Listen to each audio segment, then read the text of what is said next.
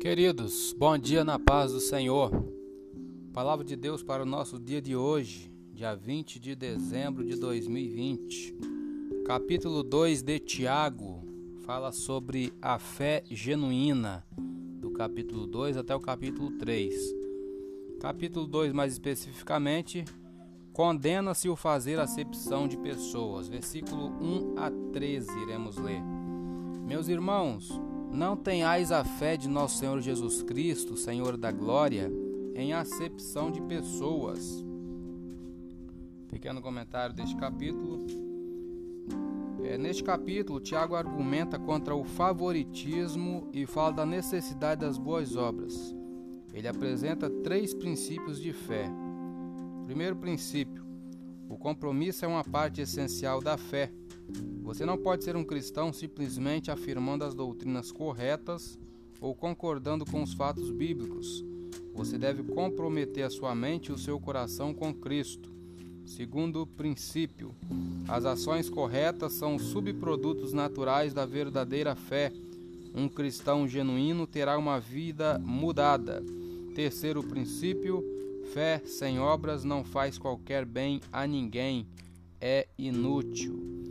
Os ensinos de Tiago são coerentes com o ensino de Paulo, de que recebemos a salvação somente pela fé. Paulo enfatiza o propósito da fé, que é trazer a salvação. Tiago enfatiza os resultados da fé, que é uma vida transformada. Versículo 2 em diante. Porque se no vosso ajuntamento entrar algum homem com anel de ouro no dedo, com vestes preciosas, e entrar também algum pobre com sorte da vestimenta, e atentardes para o que traz a veste preciosa, e lhe disserdes: Assenta-te tu aqui no lugar de honra, e disserdes ao pobre: Tu, fica aí em pé ou assenta-te abaixo do meu estrado. Porventura não fizeste distinção dentro de vós mesmos, e não vos fizeste juízes de maus pensamentos? Comentário por que é errado julgar uma pessoa por sua condição econômica? A riqueza pode indicar inteligência, decisões sábias e trabalho árduo. Por outro lado, pode apenas significar que uma pessoa teve a felicidade de nascer em uma família rica, ou pode ser sinal de cobiça, desonestidade ou egoísmo. Honrar alguém só porque ele ou ela se veste bem é considerar a aparência como algo mais importante do que o caráter. Às vezes fazemos isto porque, primeiro, a pobreza nos incomoda, não queremos enfrentar as nossas responsabilidades para com aqueles que têm menos do que nós. Segundo, queremos ser ricos também e esperamos usar a pessoa rica como um meio para tal fim. Terceiro, queremos que a pessoa rica venha juntar-se à nossa igreja e que ajude a sustentá-la financeiramente.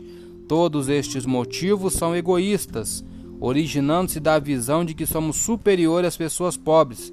Se dissermos que Cristo é o nosso Senhor, então devemos viver como ele exige, não mostrando qualquer favoritismo e amando todas as pessoas, não importando saber se são ricas ou pobres. Versículo 5 em diante: Ouvi, meus amados irmãos, porventura não escolheu Deus aos pobres deste mundo para serem ricos na fé e herdeiros do reino que prometeu aos que o amam, mas vós desonrastes o pobre. Porventura não vos oprime os ricos, não vos arrastam aos tribunais? Porventura não blasfemam eles o bom nome que sobre vós foi invocado? Todavia, se cumprirdes, conforme a Escritura, a lei real, que é: amarás a teu próximo como a ti mesmo, bem fazeis. Mas se fazeis acepção de pessoas, cometeis pecado e sois redarguidos pela lei como transgressores.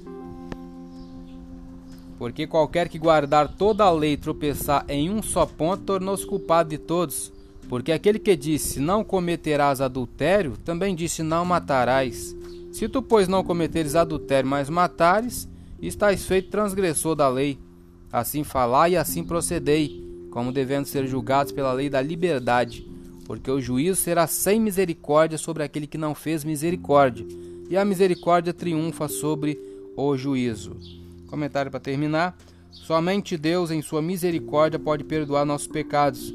Não podemos receber o perdão como pagamento por perdoarmos aos outros, mas quando retemos o perdão dos outros depois de o termos recebido de Deus, mostramos que não entendemos ou não apreciamos a misericórdia de Deus a nosso favor. Eu sou Elias Rodrigues, essa foi mais uma leitura diária de hoje. Compartilhe essa mensagem com seu grupo de amigos e que Deus nos abençoe. Amém.